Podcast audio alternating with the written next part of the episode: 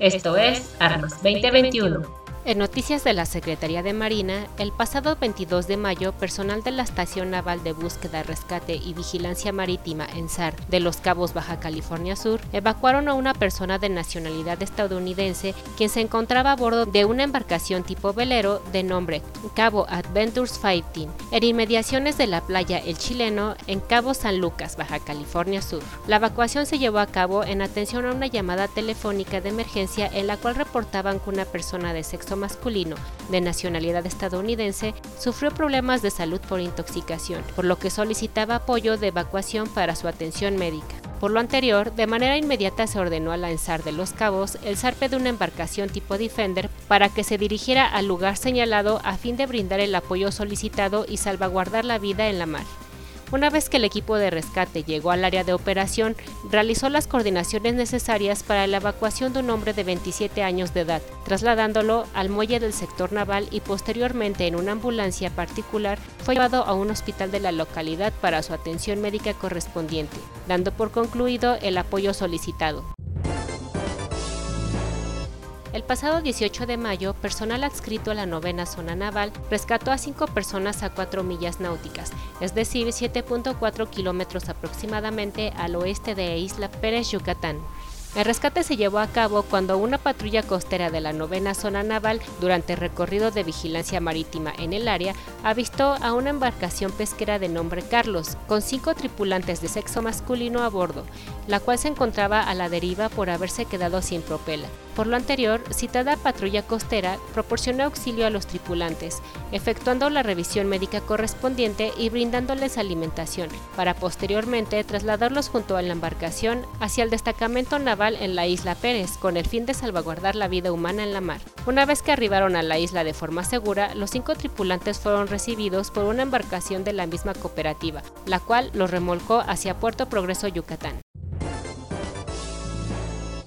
En noticias de la Secretaría de la Defensa Nacional, el Servicio Militar Nacional es una obligación de los jóvenes de México que existe de 1940, cuando el entonces presidente de la República, general Lázaro Cárdenas, decretó la ley del Servicio Militar Nacional, para conocer más acerca de esta obligación que tienen todos los varones mexicanos, el equipo de la revista Militar Armas conversó con el mayor de infantería paracaidista Osvaldo Martínez Aguilar, quien pertenece al tercer batallón de la Brigada de Fusileros Paracaidistas, donde se desempeña como jefe de la sección de instrucción de operaciones y director del Centro de Adiestramiento del Servicio Militar Nacional de la propia brigada.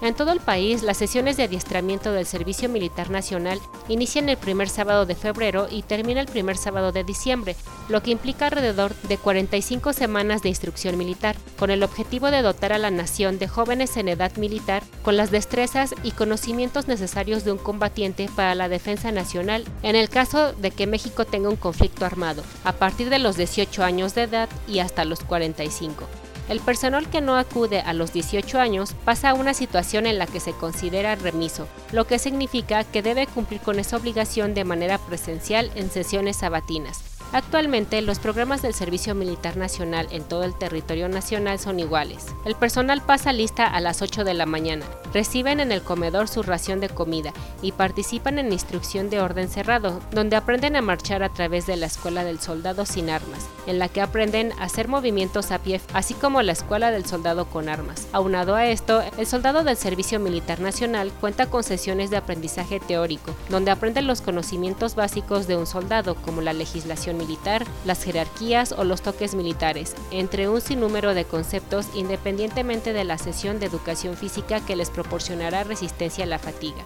El Instituto Armado, a la par de instruir al personal del Servicio Militar Nacional, lo ocupa para trabajar en programas sociales en beneficio de la ciudadanía, a fin de que realicen tareas de labor social, prevención contra las drogas, rescate del acervo cultural, colecta de alimentos y todas las tareas en las que pueda haber participación ciudadana. Para ello, el Instituto Armado cuenta con 172 centros de adiestramiento para el Servicio Militar Nacional, donde el año pasado cumplieron con esta obligación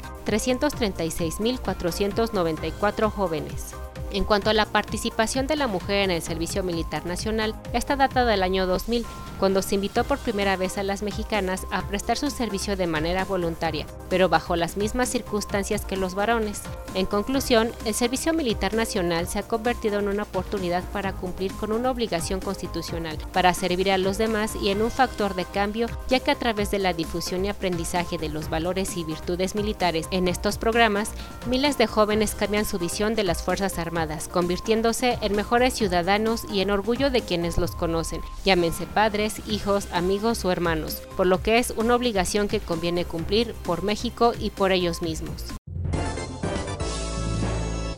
Esto fue Armas 2021 te invitamos a seguirnos a través de nuestras redes sociales, donde continuamente publicamos la información más destacada del Instituto Armado, además de las entrevistas exclusivas con los generales de las armas y servicios de las Secretarías del Ejército, Fuerza Aérea y Armada de México. Mi nombre es Lía Danés y continuamos en línea. Armas 2021, por la confraternidad de los ejércitos y pueblos del mundo.